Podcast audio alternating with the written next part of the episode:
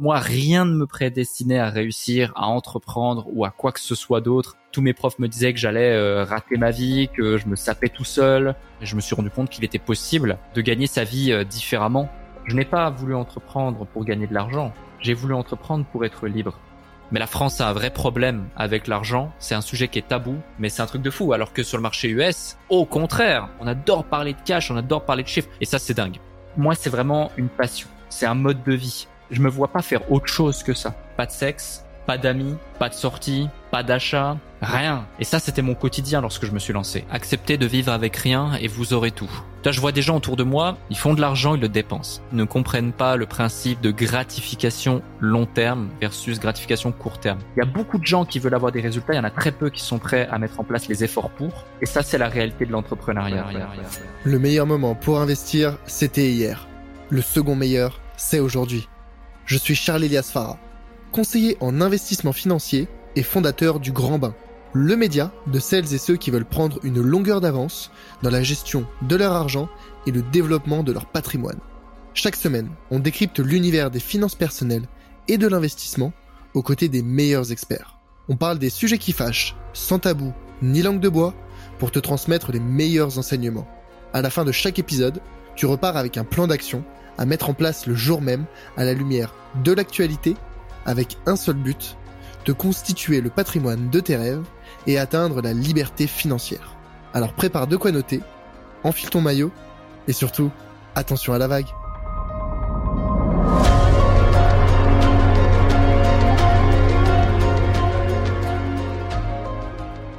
Tu disais être accompagné, ça, divise par quatre le temps nécessaire. Comment être certain qu'on a trouvé un bon accompagnement? Ça, ça, m'amène un petit peu justement au sujet des de la formation. Euh, moi, tu vois, je me suis formé en autodidacte et je sais qu'on peut apprendre beaucoup beaucoup de choses aujourd'hui sur Internet. Il y a des choses bien, il y a des choses très bien, il y a des choses beaucoup moins bien. On a un peu ce souci aujourd'hui de discerner le vrai du faux, le bon, du mauvais. Comment est-ce que toi, tu conseillerais les gens qui voudraient se trouver, savoir si la formation qui les intéresse ou le coaching ou l'accompagnement qui les intéresse est véritablement pertinent, est véritablement utile? Ouais. C'est une excellente question. Je te rejoins sur le fait qu'aujourd'hui, on trouve tout et son contraire, du bien comme du mauvais sur Internet. Ça, c'est le premier point. Le deuxième point, il faut comprendre qu'une formation en ligne ou un accompagnement, il t'offre, selon moi, deux choses. La première, c'est mathématique. C'est-à-dire que il t'offre le fait de pouvoir augmenter tes probabilités de succès. Ni plus, ni moins. Et ta capacité à ne pas abandonner. Ça, c'est le premier truc qu'il t'offre. Le deuxième truc qu'il t'offre, il t'offre du temps. Et c'est pour ça que justement, je faisais le parallèle entre bah, le sang et l'avec. Donc, un profil comme toi qui va se donner les moyens, etc., il va réussir. Parce que tu m'as l'air d'avoir la tête bien faite, tu te poses les bonnes questions, t'es passionné, t'as du talent, tu es bien entouré, euh, tu sais rechercher les informations, etc.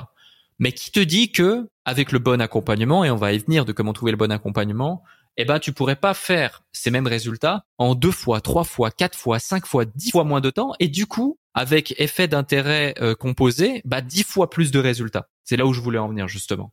Parce que tu vois, une fois que tu as craqué le code et tu as compris qu'en fait tu dois vendre ça et ton expertise, c'est ça et ta zone de génie, c'est ça et ton client, c'est ça, bah au bout d'un moment, tu vois, moi aujourd'hui, bah on vend des produits tous les jours, alors que je suis plus derrière le moniteur à appeler des gens, à faire ci, à faire ça, à mettre en place des messages, car il y a une traction qui a été créée telle qui fait que ça avance. Pareil pour euh, n'importe qui lorsqu'il met en place un système dans son business. Donc ça c'est le premier point. Donc oui, aujourd'hui, il y a quand même beaucoup de choses, pas toutes les choses, mais beaucoup de choses, beaucoup d'informations qu'on trouve sur Internet beaucoup d'informations qu'on trouve dans les formations d'ailleurs qui sont sur Internet. Par contre, la façon de les structurer, la façon de les composer, la façon de les délivrer, la façon de les rendre intelligibles, la façon de les partager d'un point de vue pédagogique et la façon de les faire mettre en application correctement de la bonne façon à chacun par des équipes de coachs, de professionnels dans un cadre d'un accompagnement, bah, te font gagner beaucoup beaucoup de temps. Maintenant, comment trouver un bon accompagnement dans un marché bah, qui est rouge de sang littéralement autour de ce monde des formations et des accompagnements, bah pour moi, déjà un, il y a le feeling. Est-ce que tu ressens le type euh, que tu as au bout du téléphone ou qui représente sa formation, qui représente son accompagnement? Ça, c'est quand même un point important. Est-ce que la promesse est claire et correspond à ton besoin? Est-ce que la personne fait ça depuis un certain temps? Est-ce qu'elle l'a déjà fait elle-même? Est-ce qu'elle incarne parfaitement son message?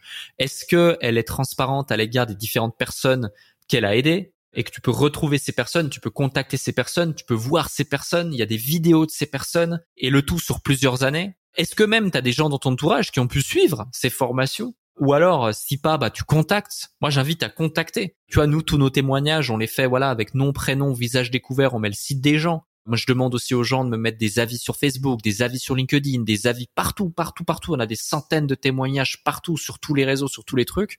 Bah pourquoi? Pour que les gens puissent, ceux qu'ils le veulent, aller les contacter. J'ai même mis en place maintenant un troisième épisode du podcast le samedi où justement je fais intervenir des clients qu'on a accompagnés en podcast. Je leur pose des questions, je leur dis vraiment au début de podcast, dis tout, même le pire s'il faut, et je mets les liens de tout leur réseau dans le bas de nos podcasts pour pousser les gens qui le veulent à les contacter. Tu vois, comme ça, ils ont vraiment l'information. Et ça, c'est hyper, hyper important. Moi, j'ai un petit peu ce sujet. Tu vois, moi, j'ai une, euh, en parallèle de mon activité de gestion de patrimoine, j'ai une activité de formation. J'enseigne aux gens à investir sur les marchés financiers. Donc, j'ai euh, mon site, enfin ma page de vente, j'ai des témoignages et toutes les personnes qui ont participé au bootcamp sont super, super euh, satisfaites, très contentes. Donc, moi, à chaque fois, je demande un petit témoignage écrit que j'ajoute sur la page de vente. Mais ça, c'est un sujet, tu vois, que, que, je trouve toujours un petit peu délicat. C'est du coup, tu demandes aux gens est-ce que je peux mettre le lien de votre profil euh, LinkedIn euh, parce que c'est vrai que c'est ça peut être un peu difficile pour les gens de savoir est-ce que ce témoignage est vrai ou pas. Euh. Comment est-ce que tu fais pour obtenir un l'accord des gens et deux carrément des des témoignages vidéo? Ça c'est un vrai plus je trouve pour certaines pages de vente et moi c'est vrai que j'ai je me sens pas hyper à l'aise de le demander alors que pourtant les témoignages sont super positifs mais tu vois ce sujet des témoignages bah juste je le demande hein. Ouais. C'est tout. Et j'ai jamais eu un refus. Je veux dire, euh, toi, nous, euh, avant Covid, on organisait beaucoup de séminaires. On dépensait des dizaines de milliers d'euros dans chaque séminaire, voire même euh, centaines de milliers d'euros par an. On avait donc équipe de tournage, vlog, replay, machin, et on avait notamment un à deux techniciens qui étaient présents juste pour des témoignages. Et c'est très simple. Hein. Ils arrivaient au début de séminaire, on leur donnait deux choses. Un, une feuille à signer droit à l'image. Deux, leur badge pour le séminaire, accéder au séminaire. Une fois qu'ils avaient signé ça, ils avaient le badge. Une fois qu'ils avaient le badge, let's go, on peut se faire plaisir, profiter du séminaire. Pendant le séminaire, j'avais des gens qui étaient vraiment là et qui disaient, viens, on va faire un témoignage ensemble. Et donc, j'avais un de mes collaborateurs qui était là avec le technicien et la personne face caméra, le collaborateur qui posait tout simplement les questions. Et voilà, t'as ta vidéo. Ou alors, typiquement, t'écris à un client, tu lui dis, écoute, euh, est-ce que c'est ok, on se fait un zoom, comme là, on se fait un, un Zencast, un truc, il y a la caméra, il y a le micro, hop, on enregistre. Explique-moi, raconte-moi dans quelle mesure mon programme, mon produit t'a aidé et donc qu'est-ce que tu dirais à quelqu'un qui était dans la même situation que toi et qui hésite encore à nous rejoindre et à tirer profit justement de cette valeur que tu as pu avoir? Et boum, et tu verras, il y a des choses magnifiques qui sortent. Et j'ai jamais vu personne me dire non, je vais pas te faire témoignage vidéo. J'ai jamais vu personne me dire non, ne mets pas mes liens. Personne. Tu vois, enfin en tout cas moi pas. J'ai vu des gens qui m'ont dit dans certaines niches, dans certaines industries, je ne veux pas parler de mon chiffre d'affaires, je ne veux pas parler de mon bénéfice, il est trop élevé, ça peut me porter préjudice, les gens vont pas s'identifier ou mon équipe peut mal réagir. C'est la seule chose que j'ai eue dans mon cas parce que je parle d'argent, je parle de business et, du coup bah naturellement c'est triste. Mais la France a un vrai problème avec l'argent, c'est un sujet qui est tabou. La France, les Français, euh, les francophones, je sais pas, mais c'est un truc de fou. Alors que sur le marché US, au contraire, on adore, on adore les chiffres, on adore parler de cash, on adore parler de chiffres. Et ça, c'est dingue. Donc euh, voilà, c'est les seules choses que je peux te remonter sur les témoignages.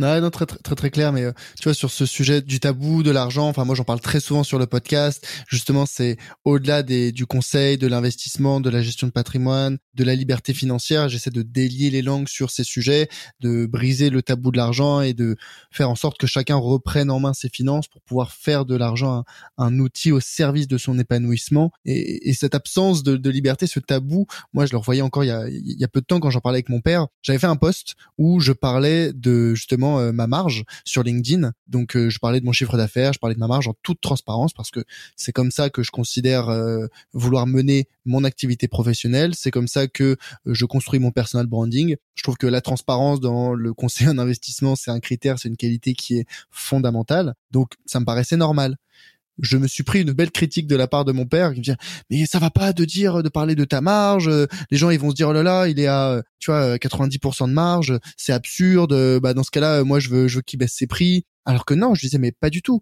Euh, moi je suis au contraire contre si jamais il y a des gens qui réfléchissent comme ça va très bien. Je sais pas des gens avec qui j'aurais voulu travailler de toute façon. Moi, je veux travailler des gens qui sont dans cette dynamique de transparence, euh, libérer la parole, montrer à des personnes qui pensaient pas que c'était possible de faire 100, 200 000 euros de chiffre d'affaires en solopreneur avec une excellente marge, leur montrer que c'est c'est tout à fait possible. Et en fait, euh, briser ce tabou, je pense que c'est ce qui va permettre au plus grand nombre de se libérer, d'avoir accès à cette euh, ambition, indépendance financière que beaucoup de personnes cherchent mais qu'ils pensent impossible. Complètement. Complètement d'accord. Et dis-toi, moi, par exemple, je vis un peu la même chose sur LinkedIn, notamment, depuis que je suis, je suis un petit peu plus actif sur LinkedIn. Je vois que les gens détestent qu'on parle d'argent, détestent qu'on parle de chiffres. Et je m'amuse même. Il y a un groupe, euh, il y a un groupe de haters sur LinkedIn hyper actif, etc. Et j'ai été plusieurs fois republié sur ce groupe LinkedIn. Nurshi de LinkedIn? Exactement. Ouais. Et eux, je les adore parce qu'en fait, bah, voilà, j'ai de l'empathie pour eux. C'est juste un groupe d'individus très probablement, voilà, euh, consciemment ou inconsciemment, euh, qui ont soit des croyances limitantes, soit qui sont frustrés, soit qui ont un problème avec euh, je ne sais quoi dans leur vie. Donc, franchement, si on a de Nurshi qui nous écoute, les gars, continuez ce que vous faites, il y a aucun souci. On vous adore. On vous adore, mais mais changez quand même quelque chose dans votre vie parce qu'il y a un souci, tu vois. Et du coup, bah, j'en suis arrivé carrément au point avec mon équipe édito, quand on écrit un post, on dit ok, bah celui-ci, tu vois, il y a des posts, c'est objectif visibilité de post, c'est objectif conversion, des posts, c'est objectif. Bah, lui, c'est objectif nurshi. Celui-ci, objectif nurshi. Et du coup, j'y vais, je vais même jusqu'à quand ça réagit pas, notamment euh, mon dernier post 49.3, quand ça réagit pas, 24 heures après, tu les tags. Mon CM avait instruction de taguer mes plus grands haters. Tu vois, mes plus grands haters pour justement leur dire, allez les gars, faites-vous plaisir, on a besoin de reach. Réveillez-vous. Réveillez-vous, réveillez-vous, vous me manquez. Donc, autant dire que moi, je prends de la hauteur justement sur ce truc. J'essaie d'éveiller les consciences, mais tu sais, je vis autour des chiffres. Je parle d'argent tous les jours. Mes clients me payent pour que je leur fasse gagner de l'argent. Euh, donc j'ai aucun tabou avec euh, avec l'argent, avec le fait de faire de l'argent, avec le fait d'investir de l'argent. Euh, j'investis des dizaines et des dizaines de milliers d'euros chaque semaine, que ce soit en publicité, que ce soit en presta, que ce soit dans mes équipes. Euh, 100 collaborateurs, plus de 100 collaborateurs, faut les payer. Ça tombe pas du ciel. Donc j'ai aucun problème avec ça. Les lignes de coûts, les, les entrées, les ci, les ça, la trésor, les anticipations, les imprévus. Même des fois, je me suis fait baiser des investissements. J'ai perdu 100 000 balles d'un coup par-ci, par-là, etc.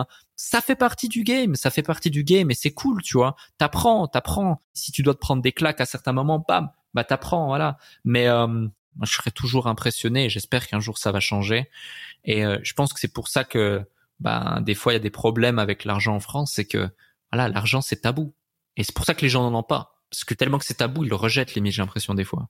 Ouais, non, mais c'est ça. Mais tu dis, j'espère que ça changera un jour. C'est en, déjà en train de changer grâce à des personnes qui en parlent. Euh, toi, moi, euh, on n'est pas les seuls. On libère la parole dessus. Les générations précédentes, elles avaient plus de mal, mais les mentalités évoluent dans le bon sens, je trouve.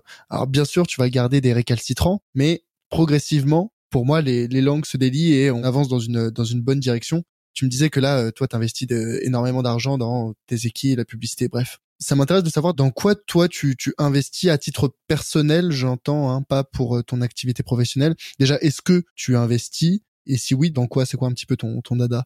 Euh, Les montres et les cryptos. Ok, donc vraiment full exotique. Exact. Ouais. Dans le sens où euh, les seules choses sérieuses, solides dans lesquelles j'investis, c'est mes business.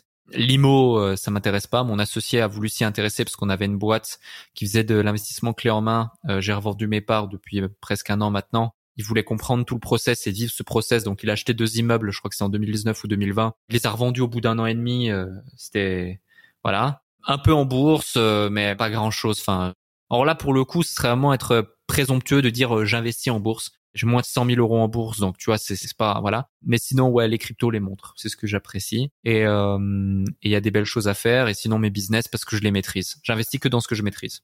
Ouais, j'entends, j'entends, j'entends.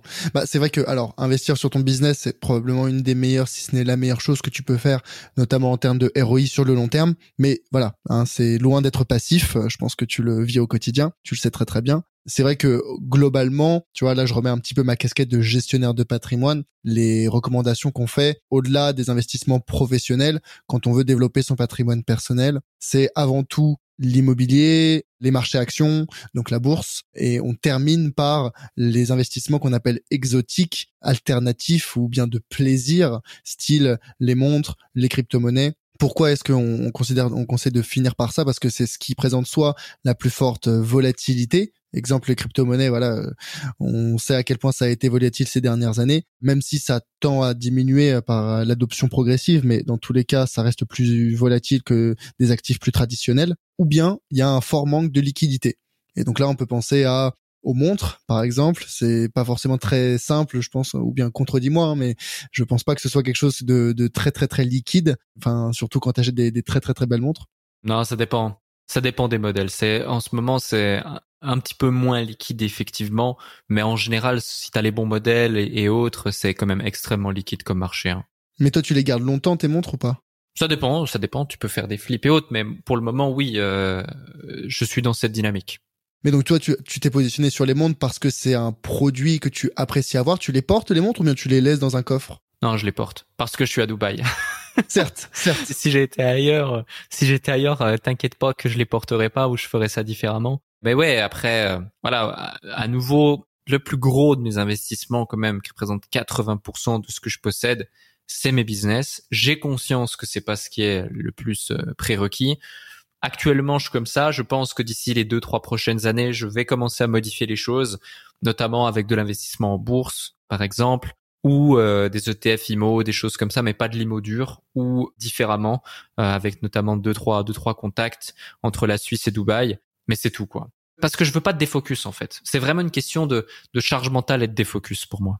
Ah mais je te rejoins complètement là-dessus et c'est pour ça moi même si je moi ma spécialité c'est justement les, les, marchés financiers entre autres les marchés actions je suis, même si c'est ma passion, même si c'est mon métier, même si tout ce que tu veux, je suis tout de même dans une optique où je cherche à passer le moins de temps possible à gérer mes investissements. Pour moi, l'investissement passif, c'est euh, la priorité. Pourquoi? Parce que on a d'autres choses à faire.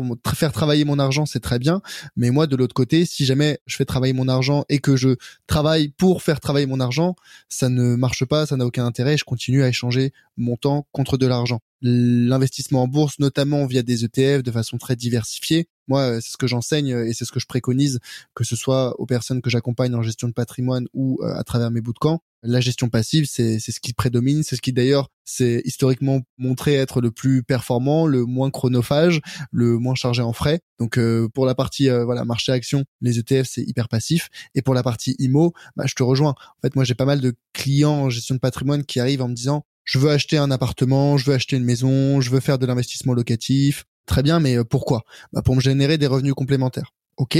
Et vous comptez passer combien de temps à gérer euh, ce ou ces biens? Ah bah le moins possible très bien, mais vous savez qu'un bien, ça demande euh, déjà des compétences pour le trouver, ça va demander éventuellement des travaux. Si jamais vous déléguez la gestion, ça va fortement rogner la rentabilité nette du bien. Donc euh, pour tous ces éléments, c'est pour ça que moi, l'immobilier, j'ai pas envie de le gérer par moi-même et euh, je, ce que je préconise très souvent, c'est plutôt des SCPI. Je sais pas si tu es familier avec les SCPI. Ouais, complètement.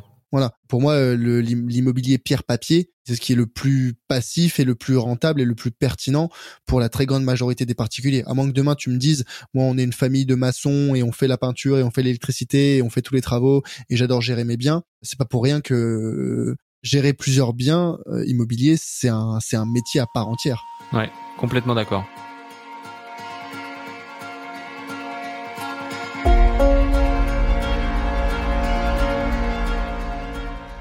Hello, c'est Charlie. Ce que tu viens d'écouter est un extrait de l'épisode complet que j'ai enregistré avec mon invité. Donc, si tu veux écouter la totalité de l'échange, tu peux dès maintenant le retrouver sur ta plateforme d'écoute préférée. Au passage, pense à mettre 5 étoiles au podcast s'il te plaît. Ça compte énormément pour moi et ça m'aide à développer le podcast. Je te remercie d'avance et te dis à très vite pour un prochain épisode. A plus